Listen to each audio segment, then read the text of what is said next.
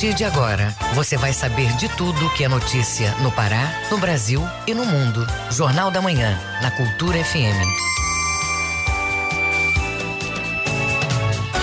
Sete horas. Bom dia, ouvintes ligados na Cultura FM e no portal Cultura. Hoje, quinta-feira, dia 3 de fevereiro de 2022.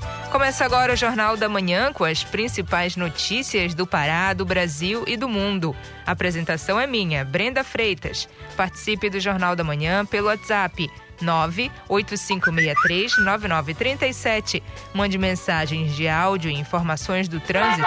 Repetindo o WhatsApp 985639937. Os destaques da edição de hoje. Reunião solene marca início dos trabalhos na Assembleia Legislativa do Pará.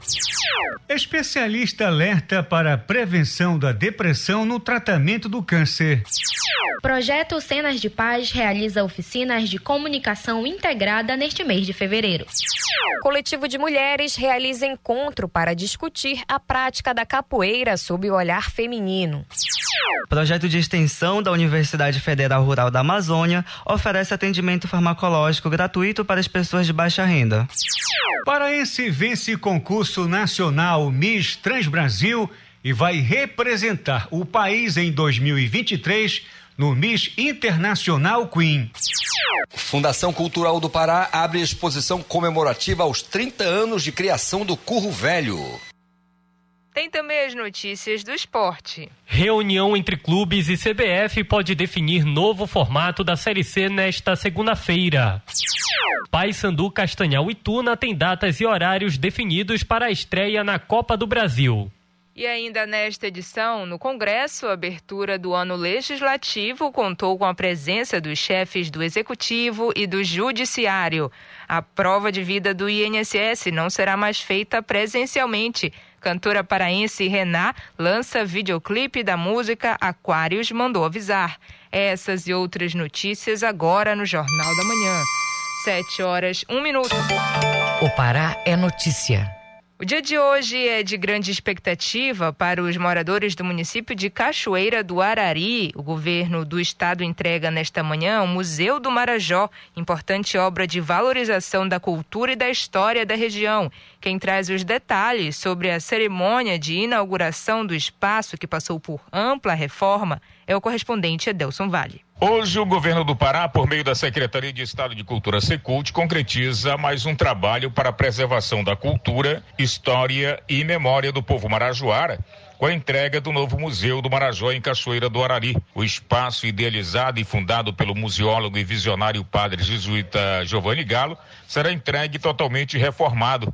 O projeto arquitetônico de reforma do novo Museu do Marajó foi concebido pelo Departamento de Projetos da Secult após diversas escutas e participação ativa da comunidade cachoeirense. Ele traz como conceito o diálogo entre a tradição e a contemporaneidade com uma área útil de 3.062 metros quadrados. O Museu do Marajó conta agora com um grande salão de exposições remanescente do museu original, incluindo fachada e área de exposições. Na atual concepção museológica foram incluídos novos espaços associados ao grande salão original, como um novo acesso através de um hall de entrada voltado para a rua principal, uma lojinha do museu, área administrativa e apoio técnico, a Casa do Padre Galo, varandas externas voltadas para o bosque do museu e o novo acesso coberto para a reserva técnica do complexo. Também foram incluídos no novo conceito um conjunto de banheiros públicos e circulações internas ajardinadas. Nas áreas externas, anexa ao pavilhão principal do museu, foram incorporadas duas praças, uma interna que conecta o pavilhão principal do Museu à Sepultura e a Casa do Padre Galo, além da praça externa criada a partir da retirada dos muros do museu ao longo da nova fachada principal, possibilitando uma interação direta com a cidade. Com a reforma, o museu também recebeu novas instalações elétricas, hidrossanitárias, instalações de prevenção e combate a incêndios, além de iluminação especial para exposição e climatização geral. O investimento total é de mais de 3 milhões de reais.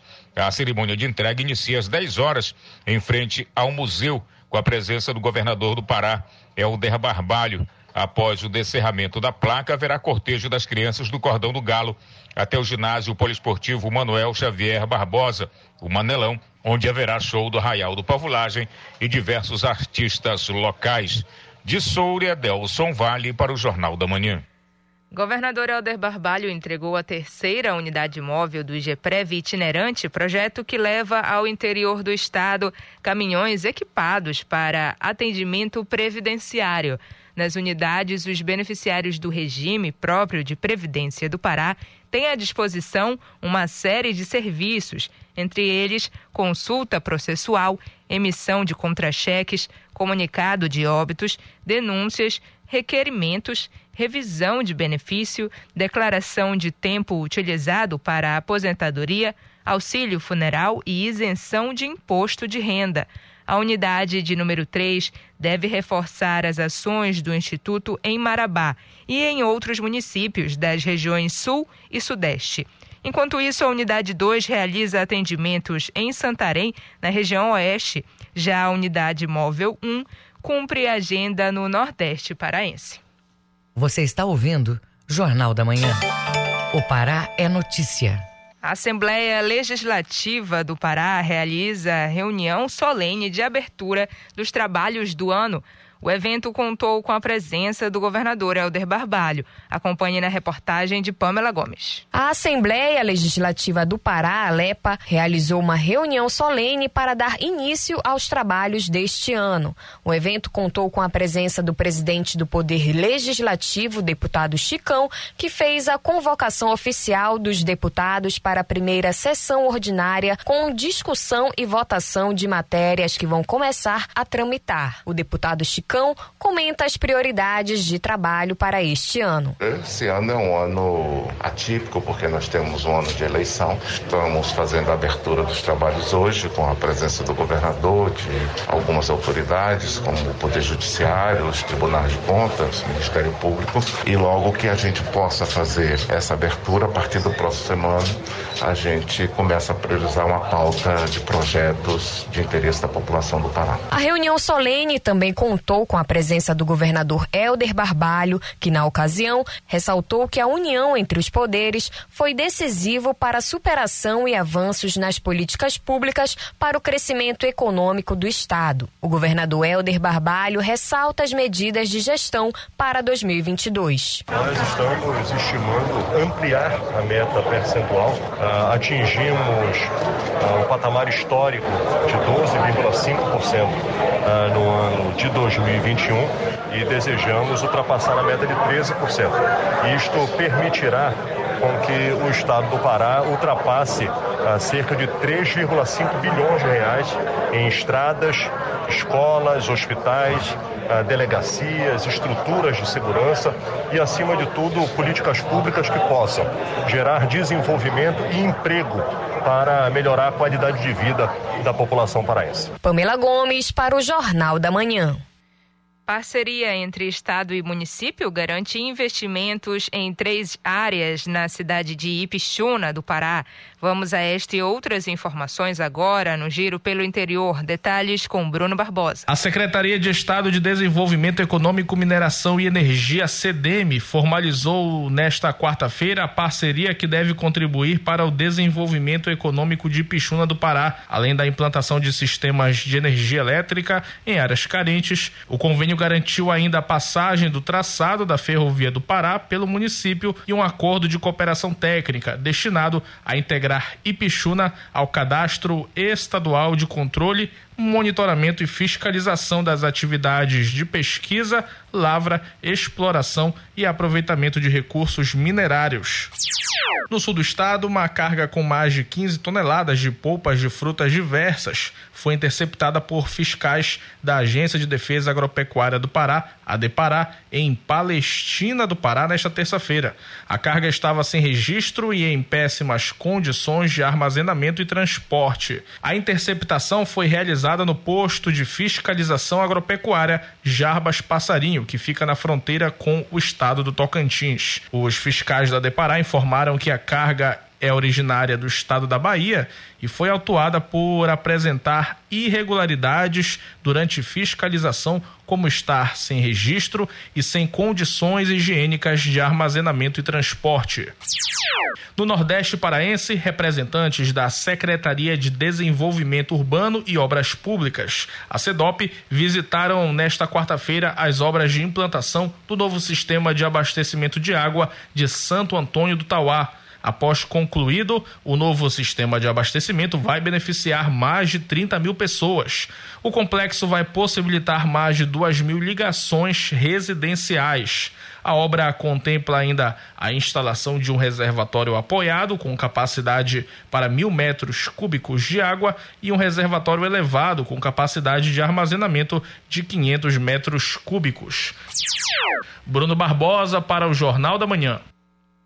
Secretaria de Estado de Saúde Pública, SESPA, confirma 28 casos da variante Omicron no Pará.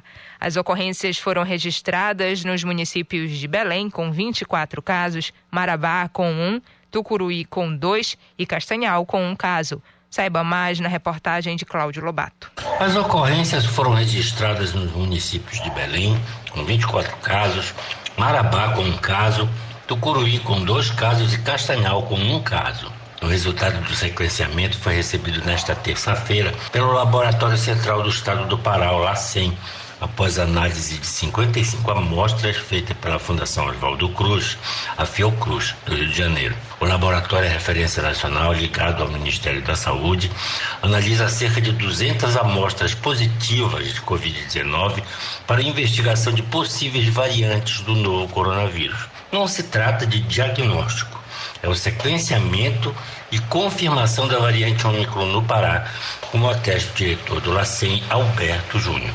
Todos os meses nós realizamos uma seleção de amostras de todos os municípios do estado para ser enviado à Fiocruz, que é a referência nacional. E lá é feito o sequenciamento do genoma da amostra que a gente envia para que seja identificado as possíveis variantes circulantes no estado que nesse momento foi identificado a variante Ômicron, mas também a Fiocruz do Rio de Janeiro já identificou outras variantes, como a Delta, a Alfa, a Gama e a Beta. Então, isso é uma rotina para que a gente possa ter os dados epidemiológicos do estado e saber quais variantes eh, estão circulando no momento. A variante Ômicron foi detectada em 10 homens e 18 mulheres com idades que variam entre 8 a 61 anos. A coleta dessas amostras e envio para sequenciamento foram feitos no início de janeiro. Monitoramento e acompanhamento das pessoas é feito pelas secretarias municipais de saúde por meio de suas vigilâncias sectoriais por meio de suas vigilâncias epidemiológicas. Sendo assim, a Secretaria avalia os 28 casos no Pará e determina que a transmissão já pode ser considerada comunitária no Estado, de acordo com o diretor do Laboratório Central, Alberto Júnior. A partir do relatório emitido pela Fiocruz agora de janeiro, foram identificadas a variante Ômicron em 28 amostras. Dessas 28 amostras, a maioria da região metropolitana, no município de Belém, Castanhal, Tucuruí. E nós estamos aguardando outros relatórios, já que a transmissão já foi considerada comunitária. Então, provavelmente, a gente também deve encontrar em outros municípios do estado. A CESPA lembra que as medidas para conter o novo coronavírus são as mesmas, independente de variantes, desde o início da pandemia. Para evitar o aumento dos casos, a CESPA continua recomendando o uso de máscaras, higiene das mãos, evitar aglomeração e principalmente estar com o esquema vacinal contra a Covid-19 em dia. Além disso, a Secretaria realizou a ampliação de testagem e distribuiu mais de 500 mil testes aos municípios somente no mês de janeiro, buscando fazer o bloqueio viral com diagnósticos rápidos e isolamento dos casos positivos. Cláudio Lobato, para o Jornal da Manhã. 7 horas 13 minutos. O trânsito na cidade. Vamos saber como está o trânsito na capital paraense na manhã desta quinta-feira com o repórter Marcelo Alencar. Bom dia, Marcelo. Olá, Brenda. Bom dia para você, para o Paulo Sérgio e todos os ouvintes do Jornal da Manhã. Quem for dirigir pela Avenida Governador José Malcher, em Belém, vai encontrar velocidade média de até 16 km por hora. Isso compreende da esquina da Avenida Almirante Barroso até as imediações da Praça da República. Marcelo Alencar, direto do Departamento de Rádio e Jornalismo para o JM, volta no comando Brenda Freitas. Muito obrigada, Marcelo. 7 horas, 14 minutos. Ouça a seguir no Jornal da Manhã. Prova de vida do INSS não será mais feita presencialmente. Cultura FM é que você ouve primeiro, a gente volta já. Estamos apresentando Jornal da Manhã.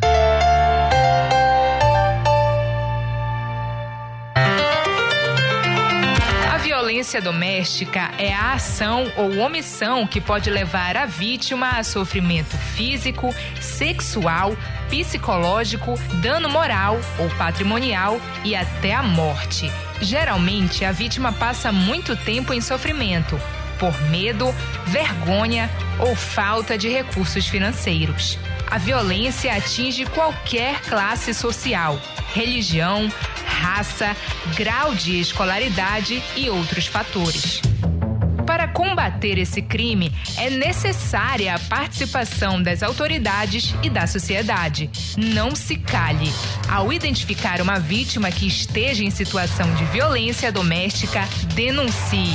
Diz que 180 ou vá à delegacia especializada mais próxima. Cultura, rede de comunicação. Faça parte da Rádio Cultura. Seja nosso repórter. Grave seu áudio com informações da movimentação do trânsito e mande para o nosso WhatsApp 985639937. O papo é música. Feira do Som. De segunda a sexta, meio-dia. Meus amigos da cultura, fala o Edgar Augusto. Todo dia, de segunda a sexta-feira, ao meio-dia, a Feira do Som, com lançamentos e muitas novidades. Não percam a Feira do Som, a caminho de 50 anos, pela Cultura FM.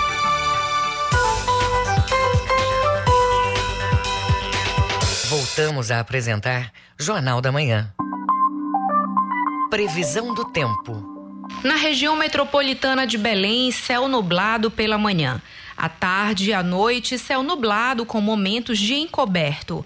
Previsão de chuvas fracas, isoladas e de curta duração. À tarde e à noite, pancadas de chuva. Em Belém, temperatura máxima de 32 graus e mínima de 22 graus. No Nordeste paraense, predomínio de céu nublado no período da manhã. À tarde e à noite, céu nublado a encoberto, principalmente na faixa litorânea. Em Irituia, temperatura máxima de 31 graus e mínima de 23 graus. No sudeste do Pará, céu variando entre parcialmente nublado e nublado ao longo do dia em grande parte da região. Previsão de chuvas leves e de curta duração em pontos isolados entre o final da tarde e o início da noite. Em Xinguara, temperatura máxima de 32 graus e mínima de 22 graus. 7 horas, 17 minutos. Jornal da Manhã. Informação na sua sintonia. Estão abertas as inscrições para a oficina de comunicação integrada do Cenas de Paz, desenvolvido dentro do Ter Paz do Governo do Estado, em conjunto com a Fundação Paraense de Radiodifusão, a Funtelpa. Os alunos vão aprender técnicas de web e gerenciamento de redes sociais. Os detalhes com Isabelle Rizuen. Realizadas na Use Paz Cabanagem, as oficinas de comunicação integrada do projeto Cena de Paz do Governo do Estado e da Fundação Paraense de Radiodifusão, a Funtelpa, têm como objetivo levar conteúdos diversos da área da comunicação para a população periférica paraense. O projeto atua há dois anos e já percorreu sete territórios do Estado. A coordenadora do Cenas de Paz, Vanessa Vasconcelos, dá mais detalhes sobre o projeto. O Cenas de Paz vem sendo realizado desde 2019, ou seja, de 2019 para cá, nós atingimos os sete territórios pela paz. Ao todo, 256 alunos favorecidos com as oficinas da linguagem da comunicação integrada que a Rede Cultura de Comunicação leva a estes territórios. As oficinas vão ser ministradas pelos jornalistas Maicon Gomes e Vanessa Fortes todos os sábados deste mês, de 8 da manhã às 6 da tarde. Os alunos vão aprender técnicas de web e gerenciamento de redes sociais, além de desenvolver produtos de audiovisual e rádio, com noções de câmera e edição. A jornalista Vanessa Fortes comenta sobre a formação. A gente aborda as linguagens de audiovisual, edição, web, né, gerenciamento de redes sociais, rádio, câmera e corpo e voz. Os alunos que podem participar dessas oficinas são alunos matriculados na rede estadual né, de ensino e que tenham idades de 15 anos para cima. As vagas são limitadas e as oficinas já começam no próximo sábado, dia 5. Para se inscrever, é necessário apresentar identidade, CPF e comprovante de residência na Usina da Paz do bairro da Cabanagem, em Belém. Com supervisão da jornalista Tamires Nicolau, Isabelle Risuênio para o Jornal da Manhã. Farmácia Veterinária Comunitária lança site para esclarecer dúvidas e informações sobre medicamentos usados em animais domésticos. A iniciativa é da Universidade Federal Rural da Amazônia, UFRA. As informações com Ronald Souza. A farmácia comunitária da Universidade Federal Rural da Amazônia atua desde 2019, oferecendo remédios prescritos pelos veterinários na região metropolitana de Belém às pessoas que não têm condições de adquirir os medicamentos. Agora, o projeto de extensão da universidade conta com um site que tem como objetivo melhorar ainda mais o serviço, disponibilizando informações aos usuários. Maxi Vinícius, bolsista do projeto, fala da atuação da Farmavet em Belém. Além disso, tem a Farmacoeducação lá disponível nas nossas redes sociais sobre temas que são interessantes para os tutores, né? Que nos acompanham, além do principal, que é a disponibilização e a captação dos excedentes de medicamentos veterinários para o público necessitado. Geralmente, nosso público é um público em situação de vulnerabilidade socioeconômica. No site, os interessados vão encontrar, além dos medicamentos disponíveis, informações sobre como realizar doações e receber os remédios. Vale lembrar que o preço médio dos medicamentos mais procurados gira em torno de 100 reais no mercado PET. O bolsista do projeto, Maxi Vinícius, conta mais sobre a iniciativa. O programa Farmácia Veterinária Comunitária ele dá mais um passo visando a qualidade do atendimento ofertado ao público que nos procura. Lançamos agora em janeiro de 2022 uma nova plataforma digital que é o nosso site, o farmavetcomufra.wix.com. Esse link de acesso está disponível na bio do nosso Instagram, que é o arroba farmavetcomufra. Os atendimentos de maneira remota são realizados de segunda a sexta durante a tarde e de forma presencial somente às quintas e sextas, no mesmo período no Laboratório de Farmacologia Veterinária, na sede da UFRA, em Belém. Com supervisão da jornalista Tamires Nicolau, Ronald Souza para o Jornal da Manhã. Viva com saúde! Dia Mundial de Combate ao Câncer chama a atenção para a depressão durante o tratamento da doença. Dados do Observatório de Oncologia apontam que a chance de um paciente desse segmento desenvolver transtornos psicológicos pode chegar a 29%. O repórter Marcelo Alencar tem as informações. A saúde mental é primordial no tratamento de qualquer enfermidade. No caso do câncer, a doença pode gerar depressão, ansiedade e estresse. A dona de casa Eliana Maria Rodrigues é paciente oncológica e aponta o impacto psicológico no enfrentamento do câncer de mama. É, a gente se sente perdida, volta a, a relação da morte, né? E aí é, você se sente culpada. Eu me senti culpada por não ter olhado mais por mim, né? Não ter reparado nos sinais que estavam é, aparecendo em mim, né? Eu sempre procurei viver a vida dos outros e, e não a minha. E com isso eu esqueci de mim. O câncer mais frequente em homens é o de próstata e o de mama em mulheres. O psicólogo Gilberto Júnior explica as consequências comportamentais que alguns pacientes sofrem durante o processo. Vai sofrer, vai ter momentos que talvez comece a emergir comportamento de choro, se sentindo uma pessoa uh, ruim, uma pessoa vai ter a barganha, vai ter toda aquelas, todos aqueles processos que acontecem com o paciente. E aí o que vai me definir se ele está bem é quando ele dá o retorno, uma resposta comportamental de adesão ao tratamento, por exemplo, ou uma resposta comportamental de aceitação diagnóstica e verificar quais são as possibilidades para lidar com um possível tratamento. É importante ficar atento aos sinais comportamentais que apontam para o processo depressivo, como ressalta o psicólogo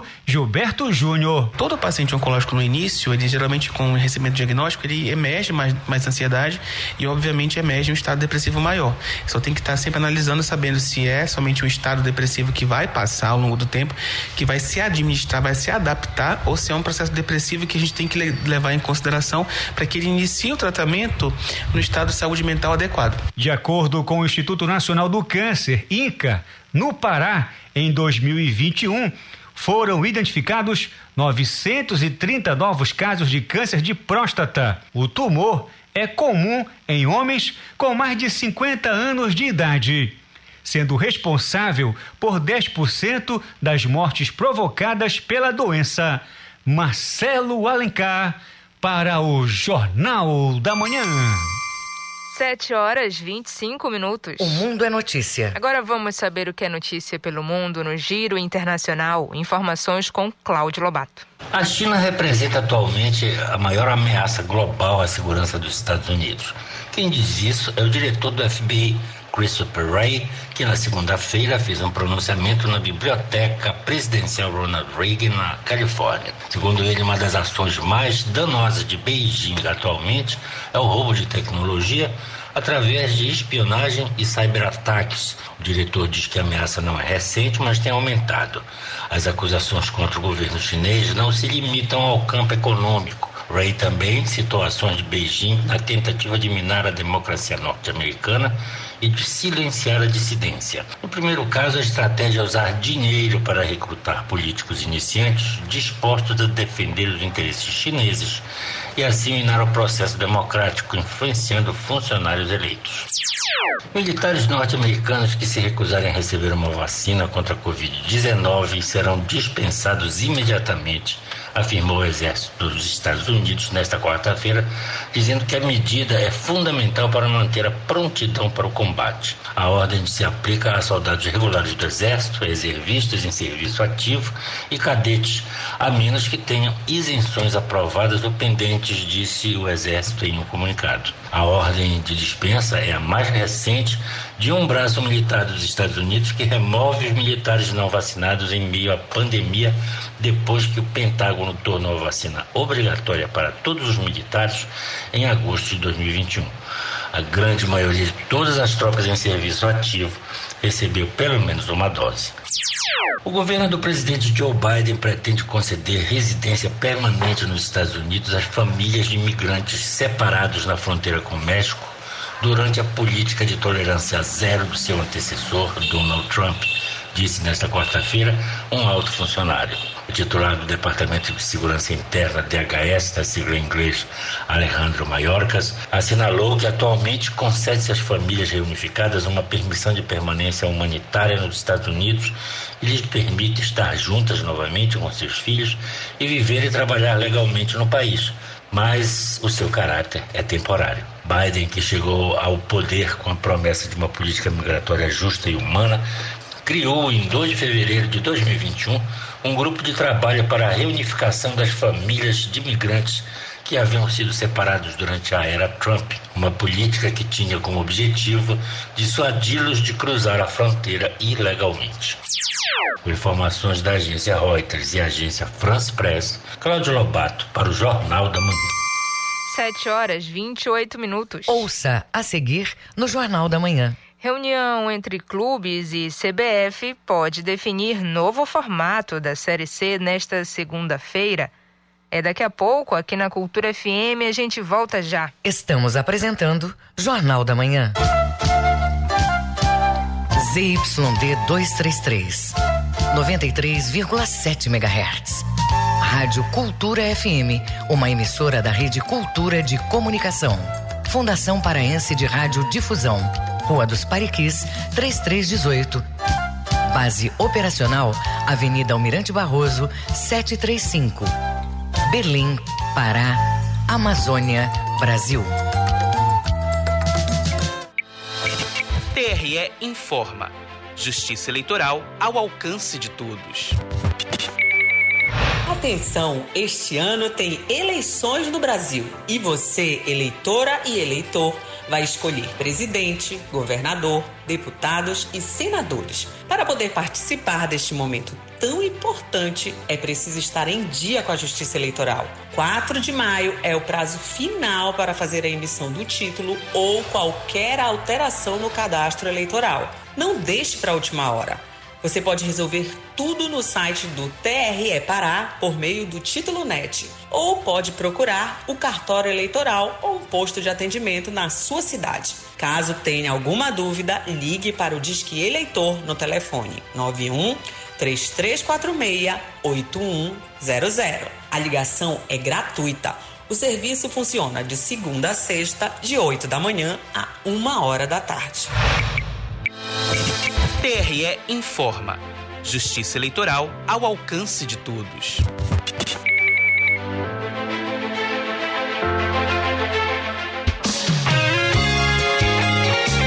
O ritmo contagiante do Brega, no calor amazônico. As músicas, a história, o cenário. Brega, patrimônio imaterial e cultural do estado do Pará. As Marcantes, de segunda a sexta-feira, das seis às sete da noite. Cultura FM 93.7. Voltamos a apresentar Jornal da Manhã.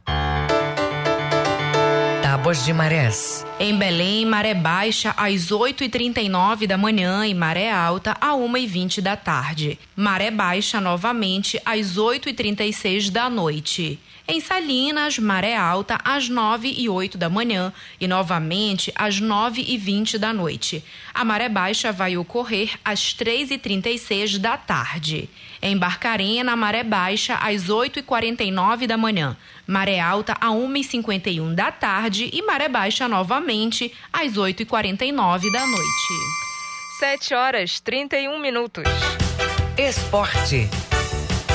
Reunião entre clubes e CBF pode definir novo formato da Série C nesta segunda-feira. Paysandu, Castanhal e Tuna têm datas e horários definidos para a estreia na Copa do Brasil. Agora as notícias do esporte com Gabriel Rodrigues. A Confederação Brasileira de Futebol deve se reunir com os clubes participantes da Série C nesta segunda-feira, 4 de fevereiro, para definir o regulamento da competição em 2022. A CBF deve avaliar a proposta de mudança no formato da competição aprovado previamente pelos clubes, que prevê o fim dos grupos na primeira fase para adotar o sistema de pontos corridos em turno único, com todas as equipes se enfrentando numa única chave. Os oito primeiros colocados se classificariam para uma segunda fase, divididos em dois quadrangulares, para definir as quatro equipes que garantirão o acesso para a Série B 2023. O novo formato depende da aprovação da CBF para ser implementado. Caso a entidade vete a sugestão,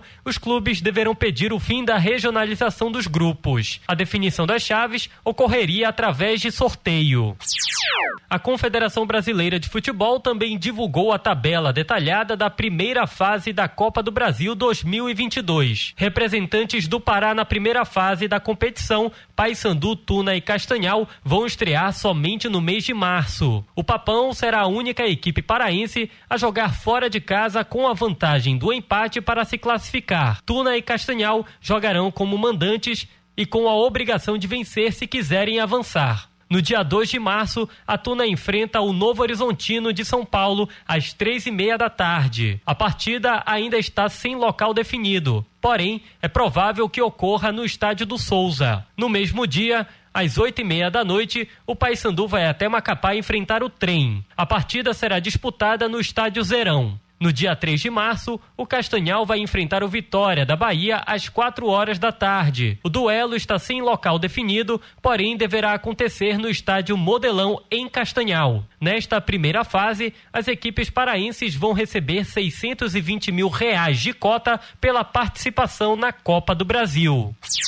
O Paysandu irá anunciar nesta quinta-feira, 3 de fevereiro, o uniforme número 2 da coleção Paixão e Ousadia da marca própria Lobo. Com o nome de Destemida, a camisa será apresentada às 8 horas da noite em uma live nas redes sociais do clube. O evento vai contar com a apresentação do humorista Epaminondas, além de um show da banda I Love Pagode. Haverá ainda a presença de jogadores, líderes de torcida e o mascote. Além do novo manto, também vão ser apresentadas novas peças da coleção para a temporada 2022. Em dezembro do ano passado, o clube lançou o uniforme número 1 um da atual temporada, chamado de Paladino. Em seguida, foram apresentadas as camisas de treino dos goleiros e outras peças.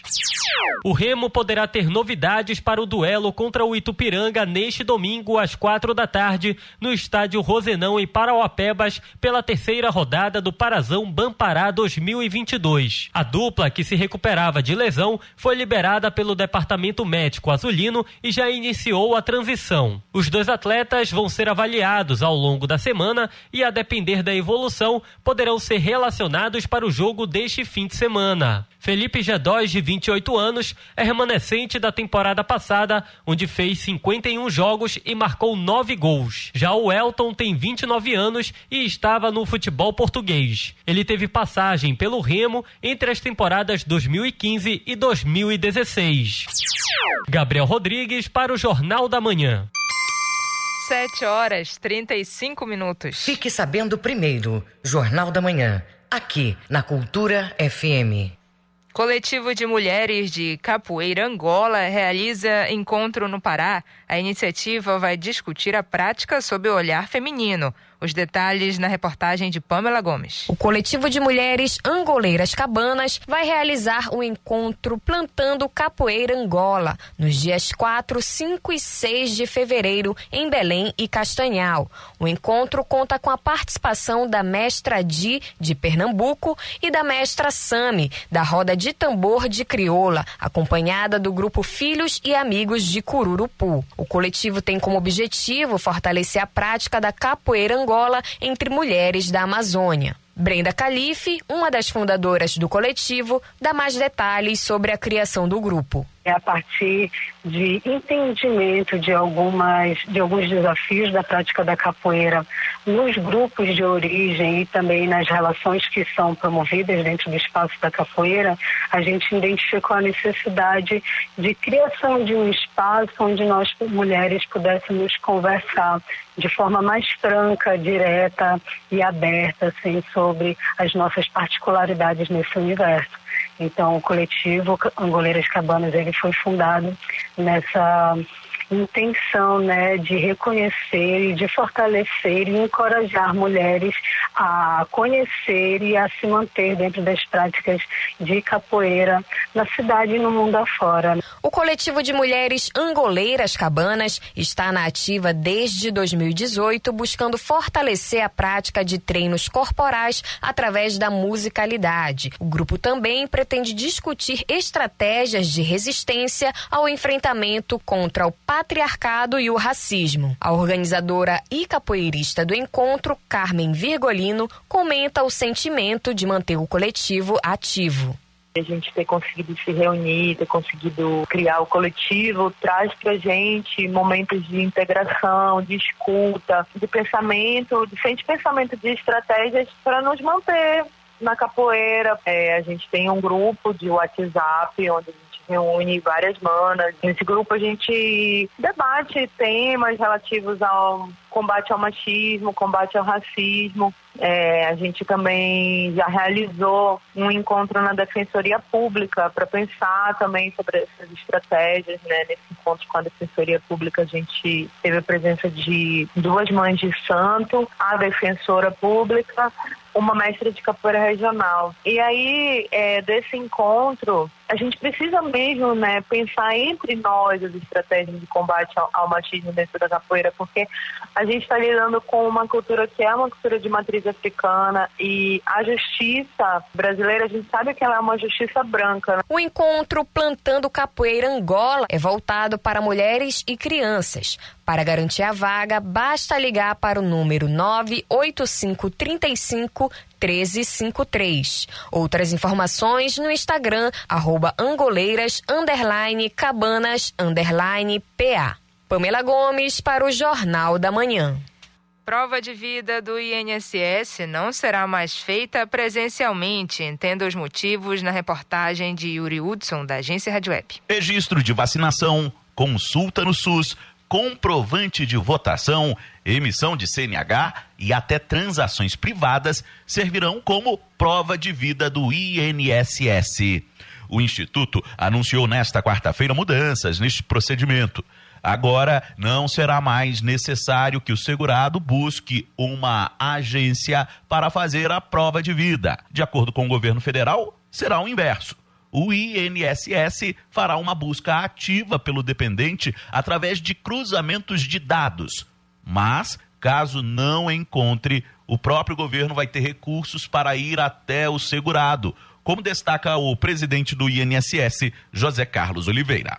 Se o cidadão fez uma transferência de imóvel, se o cidadão fez uma transferência de veículo, se o cidadão fez uma operação, inclusive na iniciativa privada, nós vamos aceitar isso como prova de vida. Nós faremos a busca dessas bases, tanto do, dos governos federais, eh, estaduais e municipais, e também de entidades privadas. Se caso nós não encontrarmos o movimento do cidadão em nenhuma dessas bases, mesmo assim, o cidadão não vai precisar sair de casa para fazer a prova de vida. A prova de vida é um procedimento obrigatório para o segurado do instituto provar que está vivo e continuar recebendo benefícios como aposentadoria, BPC e outros. Com a mudança, cerca de 36 milhões de brasileiros serão beneficiados e não precisarão mais se deslocar anualmente a uma agência bancária para fazer a prova de vida.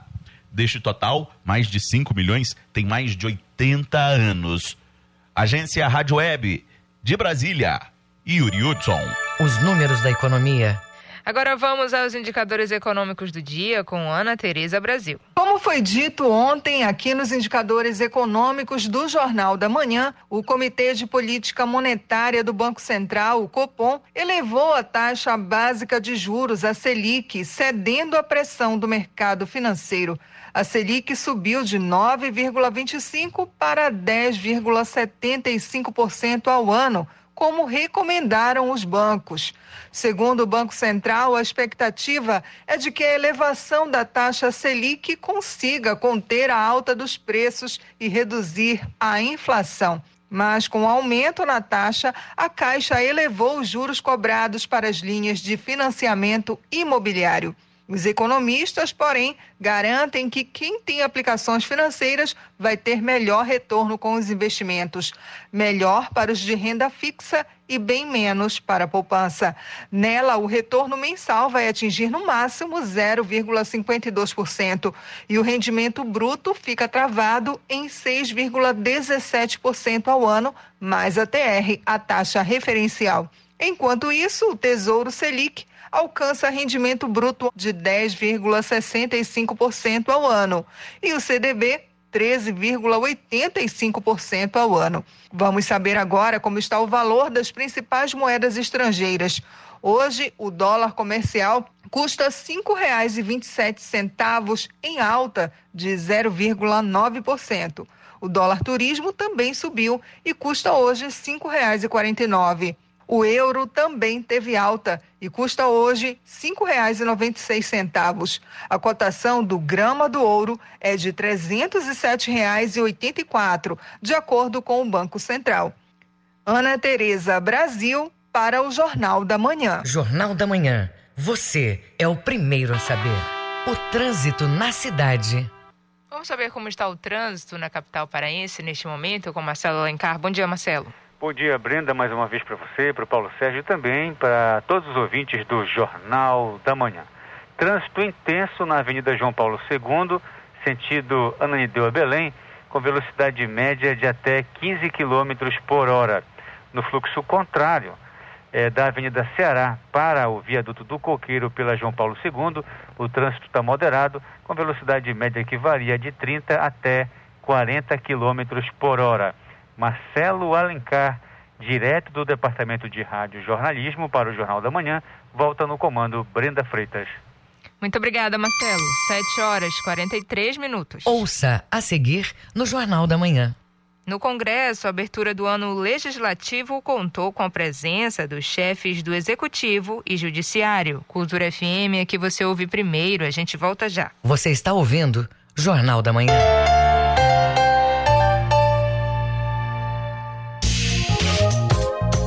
Vacinas contra a Covid-19 garantem proteção porque previnem as formas mais graves da doença reduzem as mortes e internações, mas não impedem o contágio nem a transmissão do vírus. A vacinação fortalece as defesas do corpo pela ação de anticorpos. Se você já tomou a primeira dose da vacina, não deixe de tomar a segunda dose.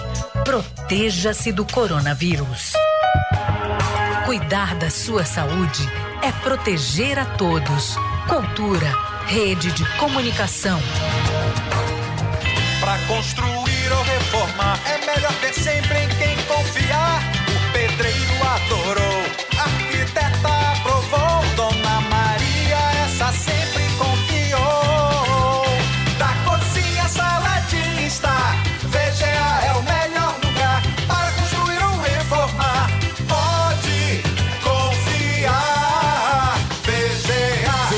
Casa e Construção, Domingos Marreiros, entre 14 e Castelo. Música, informação e interatividade. Conexão Cultura, de segunda a sexta, oito da manhã. Ouvinte da Cultura FM, eu sou Isidoro Calixto, eu apresento o Conexão Cultura. Notícias, atualidades, informações e música para você ficar conectado com o que acontece no Pará e no Brasil. Não perca de segunda a sexta-feira, das 8 às 10 da manhã. Conexão Cultura.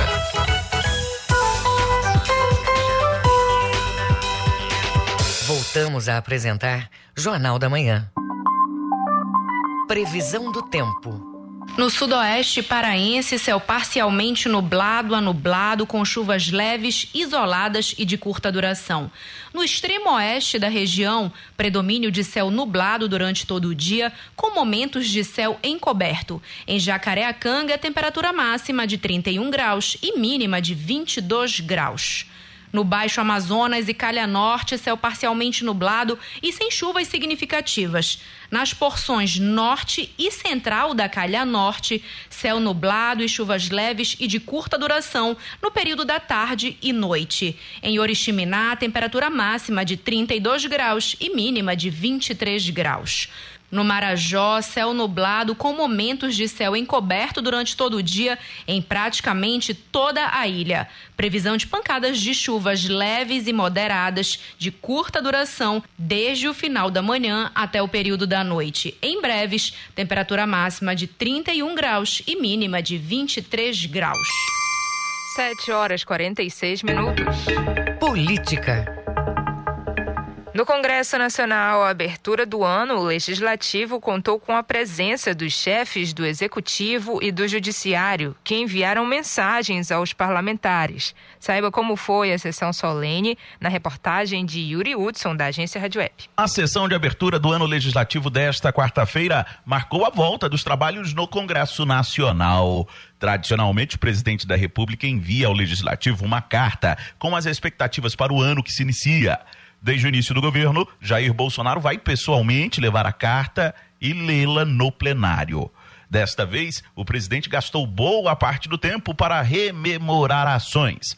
Mas, como é ano eleitoral, Bolsonaro aproveitou para fazer referências e críticas ao seu principal rival, o ex-presidente Luiz Inácio Lula da Silva. O petista, que já defendeu regulação da mídia e a revogação da reforma trabalhista, foi respondido por Bolsonaro no plenário da Câmara. Vir aqui nesse parlamento pedir para regulação da mídia e da internet. Eu espero que isso não seja regulamentado por qualquer outro poder. Também nunca virei aqui para anular a reforma trabalhista aprovada por este Congresso. Sempre respeitaremos a harmonia e a independência dos poderes. Os chefes da Câmara e do Senado citaram as expectativas para este ano eleitoral. Apenas o presidente do Supremo não entrou neste assunto. O presidente da Câmara, Arthur Lira, do PP, defendeu que as tensões e embates eleitorais não devem atrapalhar o andamento de matérias importantes para o país. Deixemos os interesses políticos para outubro e agora trabalhemos com mais afinco e unidos para aprovar as matérias que são tão necessárias para o país já o presidente do Senado, Rodrigo Pacheco, que chegou a ser cogitado como pré-candidato do PSB à presidência da República, adotou um discurso mais duro. Estejamos vigilantes contra a mínima insinuação de investida autoritária. Cabe ao Congresso Nacional, a cada ano legislativo, a vontade permanente e ação constante para aprimorá-la. Aos vencedores, façam um mandato eficiente, prestem um bom serviço aos perdedores, respeitem o resultado das urnas. Já nesta quarta, deputados e senadores tiveram sessões de votação. Agência Rádio Web de Brasília, Yuri Hudson. Você está ouvindo Jornal da Manhã. Representante do estado do Pará, Isabela Santorini, foi eleita a mais bela mulher trans do país. O concurso Miss Beleza Trans Brasil visa promover reflexões sobre cidadania. A reportagem é de Marcelo Alencar. A disputa do Miss Beleza Trans Brasil foi entre 26 candidatas e ocorreu no último sábado na capital paulista. Isabela Santorini paraense natural do município de São Miguel do Guamá, de 31 anos, conquistou o primeiro lugar. Eleita a trans mais bela do país, Isabela ganhou automaticamente o direito de competir no concurso internacional de beleza para o segmento que vai ser realizado na Tailândia no próximo ano. Além de promover a beleza das participantes, o concurso tem o objetivo de conscientizar e fomentar a igualdade entre as pessoas. Isabela Santorini fala sobre a representatividade no concurso. Leva vivências de mulheres trans e coloca em visibilidade a história dessas mulheres, né? Então é super importante para nossa população é, essa visibilidade positiva, não aquela visibilidade negativa que muitas vezes é colocada em cima dos nossos corpos. A premiação também celebra a visibilidade trans. Além de modelo, Isabela Santorini luta pelos direitos humanos e cidadania das pessoas LGBTQIA, de forma ativa. De acordo com Isabela, o Pará e a região norte ganham visibilidade no mundo por meio da premiação. O Pará é Brasil e é universo. Então, eu fico muito feliz em poder repre é, representar o meu estado, representar o Brasil e poder levar a nossa cultura, a nossa beleza da mulher amazônica para o concurso internacional que vai ser em Bangkok, na Tailândia. O concurso Miss Internacional Queen está previsto para o mês de fevereiro de 2023 na Tailândia. Quem quiser apoiar a Miss Trans Brasil na disputa internacional pode entrar em contato com ela pelo perfil do Instagram, arroba Santorini Oficial, com dois NS e um E no final. Marcelo Alencar, Rede Cultura de Rádio. Desenhos, pinturas e objetos de marcenaria das oficinas Curro Velho fazem parte de exposição no prédio sede da Fundação Cultural do Pará. A visitação está aberta ao público até 25 de fevereiro. O repórter Isidoro Calixto tem os detalhes. A FCP, Fundação Cultural do Pará, através do núcleo de oficinas, abre às seis da noite desta quinta-feira, na Galeria Benedito Nunes, a exposição comemorativa aos 30 anos de criação do Curro Velho. O público vai conferir quase 80 peças confeccionadas nas oficinas promovidas ao longo de três décadas do núcleo, que incluem desde desenho e pintura a objetos de marcenaria. O objetivo é mostrar o trabalho que há muito tempo ninguém tinha acesso. Marcelo Lobato, curador da exposição, instrutor de diversas oficinas do Curro Velho, fala sobre a iniciativa. É o resultado de diversas oficinas, tanto de pintura como desenho, gravura, trabalhos infantis, trabalhos de cerâmica, trabalhos com educação especial, crianças com deficiências físicas, que é a famosa inclusão que a gente chama hoje em dia. E assim, nós temos trabalho de adolescentes, adultos, porque hoje o Curro Velho não atende só só o público infantil.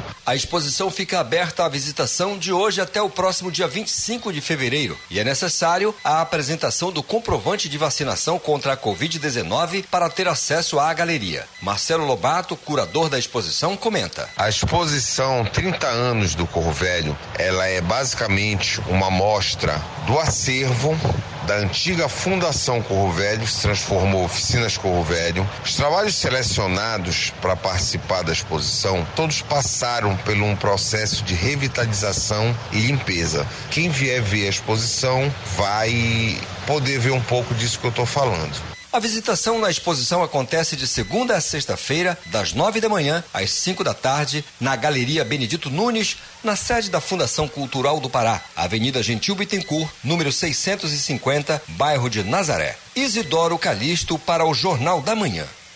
Cantora e compositora Renata Delpinho agora é Rená e lança videoclipe anunciando um novo mundo em Aquários. A música é do primeiro álbum autoral da cantora, lançado em setembro do ano passado. Saiba mais na reportagem de Cláudio Lobato. Um A mensagem de algo novo, apoteótico, esplendoroso e intergaláctico. É o que se imagina ao escutar o álbum Energia, primeiro trabalho autoral de Rená, cantora, compositora e mensageira de boas novas. O primeiro videoclipe do álbum será a música Aquarius Mandou Avisar, com data de lançamento no YouTube para o próximo sábado, dia 5, que promete trazer para o público elementos que despertam a alegria e a reflexão de que a nova era está em cada um de nós, a partir da transformação interior para ver o sol do novo tempo brilhar, como a própria letra da música diz.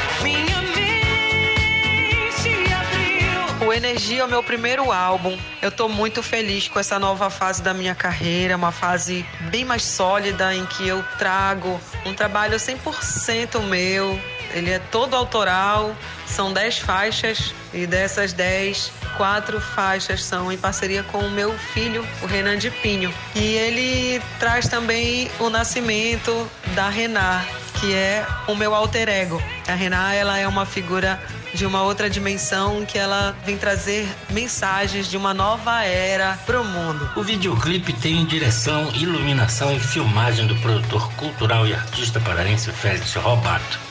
O roteiro do clipe Aquários mandou avisar.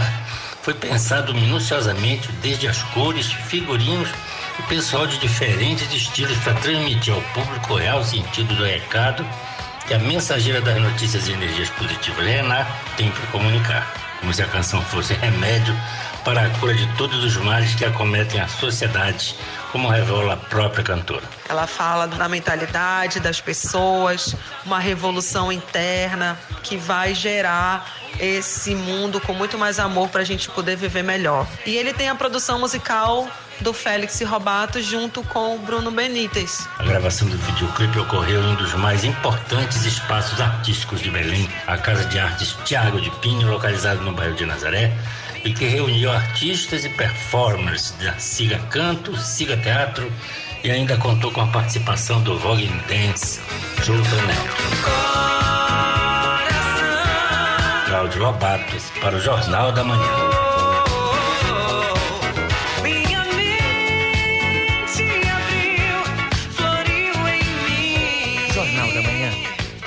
Espaço Sesc Doca abre inscrições para cursos em diversas áreas. O ambiente onde vão ser ministrados os cursos passou por uma reforma recentemente. Detalhes com Isidoro Calixto. As vagas são para cursos nas áreas de culinária, apresentação pessoal, estética e língua inglesa. A iniciativa alcança comerciários e o público em geral. O SESC, o Serviço Social do Comércio, está com um prédio novo, com equipamentos modernos e salas amplas. Joicilene Costa, assistente técnico do SESC, explica. Curso de cabelo. Vão ser ofertados técnica de escova, corte de cabelo, técnica de selagem, barbearia, colorimetria básica. No curso de corte e costura serão ofertados os cursos de corte e costura acabamento, corte e costura modelagem masculina, corte e costura modelagem em malharia. Nos cursos de arte culinária serão ofertados os cursos Receitas Triviais Fáceis de Fazer, a Arte de Fazer Sobremesas em Geral, Delícias Sem Glúten e Docinhos de Festa Infantil. Os cursos têm taxa única de inscrição. Para trabalhador do comércio e dependentes, 65 reais. Para empresário e conveniado ao SESC, o preço é 95 reais. e para o público em geral, a inscrição custa 165 reais, mais 30 reais de taxa de habilitação ao SESC. Joicilene Costa, assistente técnico do SESC, fala da importância da iniciativa. Além dos cursos ofertados pela atividade dos cursos de valorização social, temos também os cursos oferecidos em educação complementar. Os cursos acontecem na unidade DOCA em Belém. As inscrições vão até o próximo dia 20 de fevereiro pelo site www.sesc-pa.com.br. Para mais informações, está disponível a assessoria de comunicação do SESC Pará. O telefone é o 98065 4404. Isidoro Calixto para o Jornal da Manhã. 7 horas e 59 minutos. Termina aqui o Jornal da Manhã desta quinta-feira, dia 3 de fevereiro. A apresentação foi minha, Brenda Freitas. Se você quiser ouvir essa ou outras edições do Jornal da Manhã, acesse a conta do Jornalismo Cultura no castbox.fm. Outras notícias você confere a qualquer momento na nossa programação. Acompanhe agora o Conexão Cultura. Um excelente dia para você e até amanhã. O Jornal da Manhã é uma realização da Central Cultura de Jornalismo.